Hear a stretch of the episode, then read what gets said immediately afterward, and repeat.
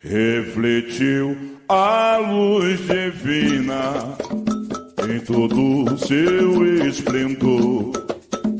Vem do reino de Oxalá, aonde há paz e amor. Luz que refletiu na terra, luz que refletiu no mar,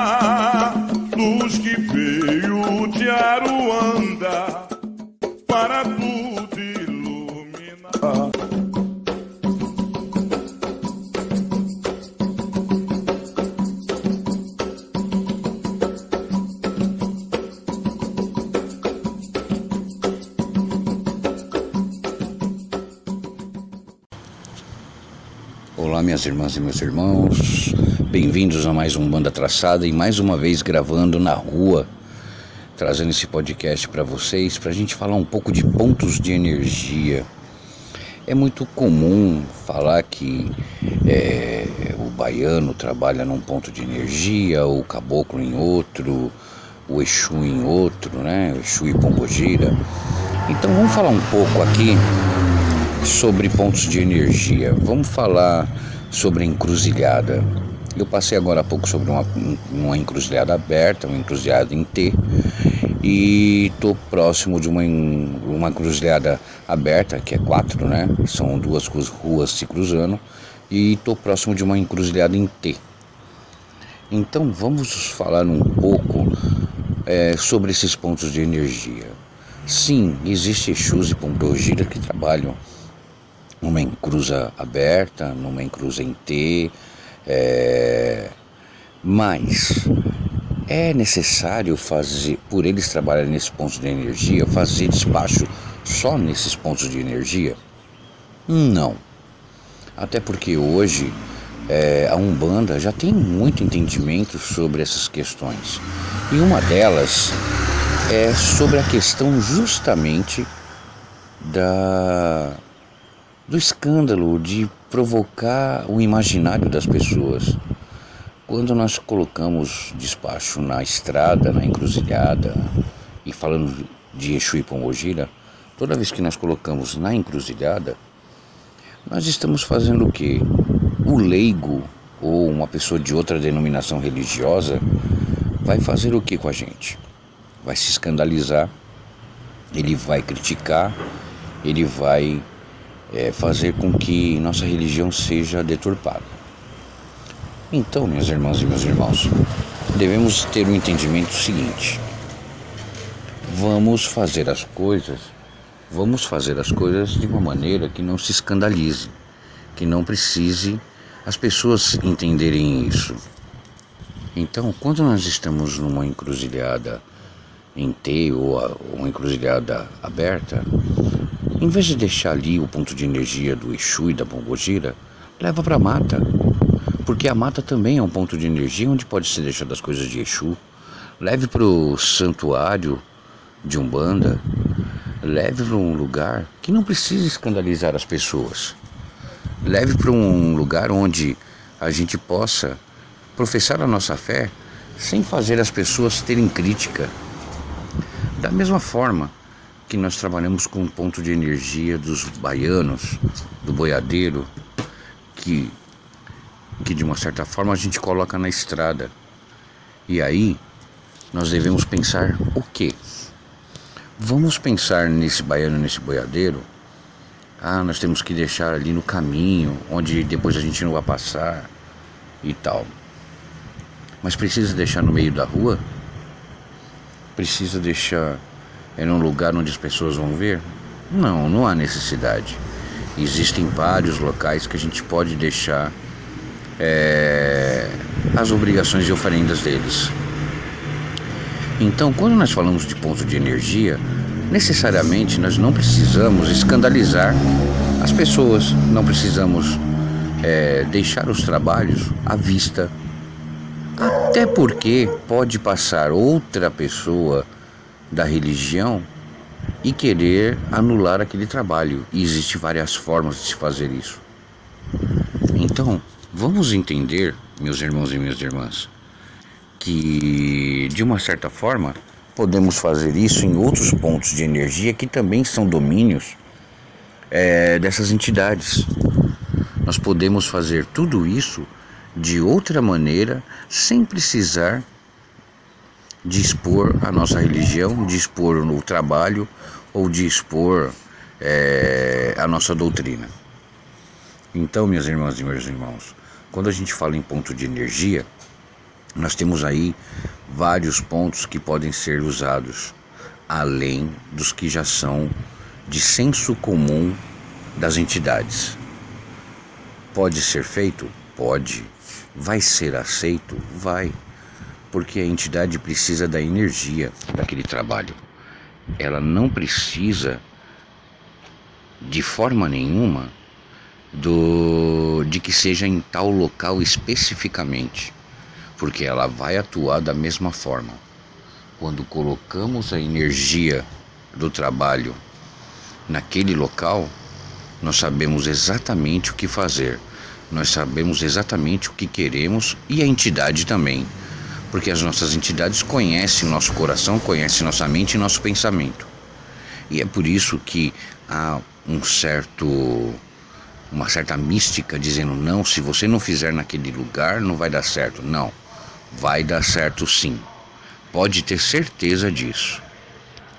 Agora vamos dar uma pausa para uma tomar uma água aqui e vamos continuar nosso tema, que tem mais um assunto para tratar.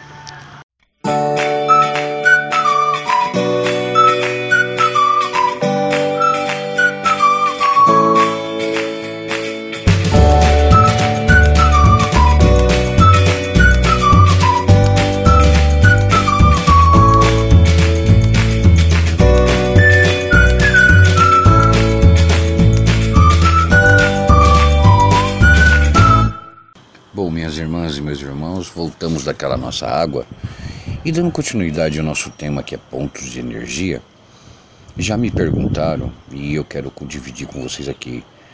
E na nossa casa, nós podemos ter pontos de energia? Podemos.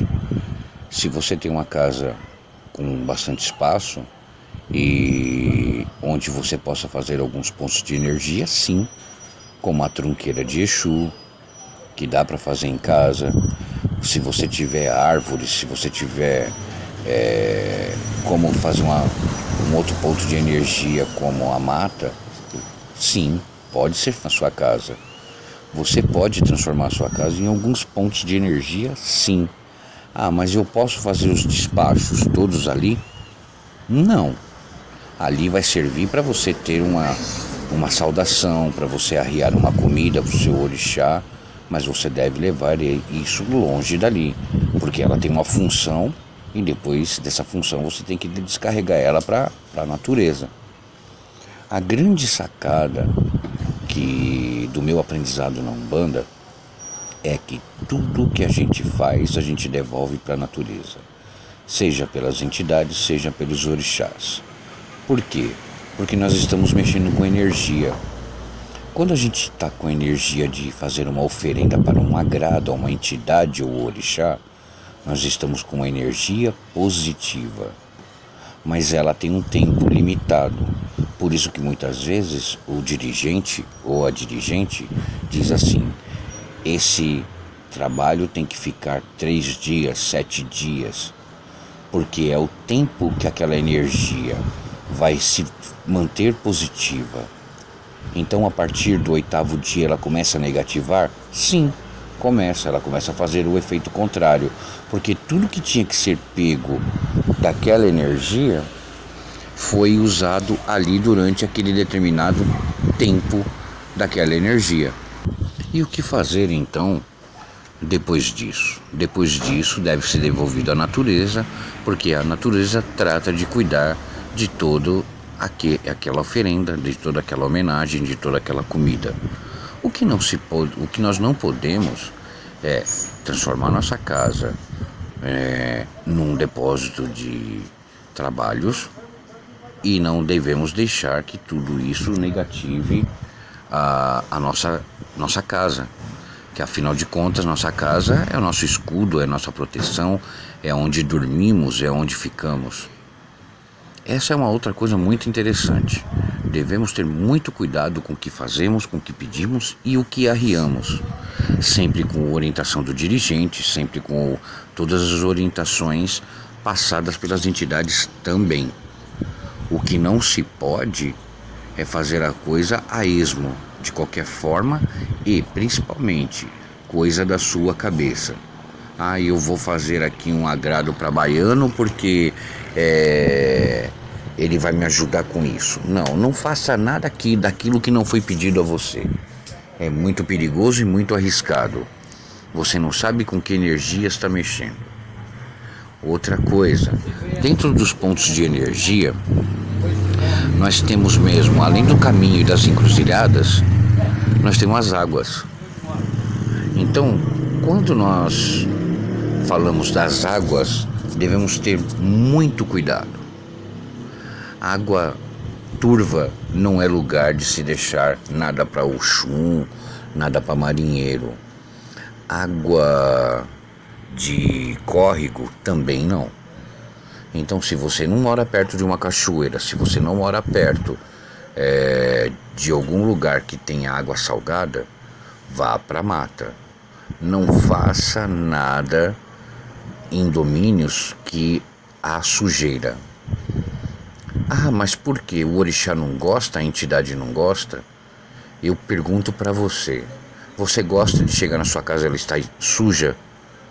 Você gosta de receber alguém na sua casa com a casa toda bagunçada, a louça para lavar? Não.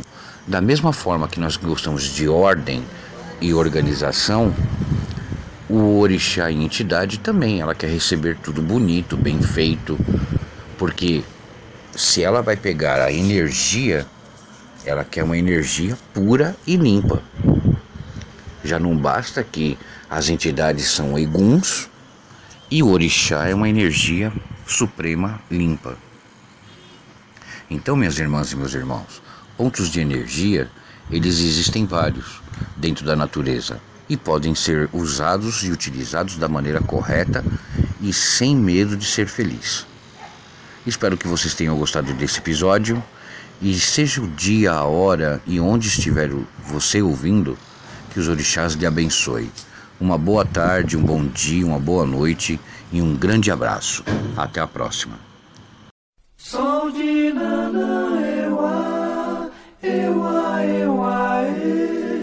Sou de Nana, eu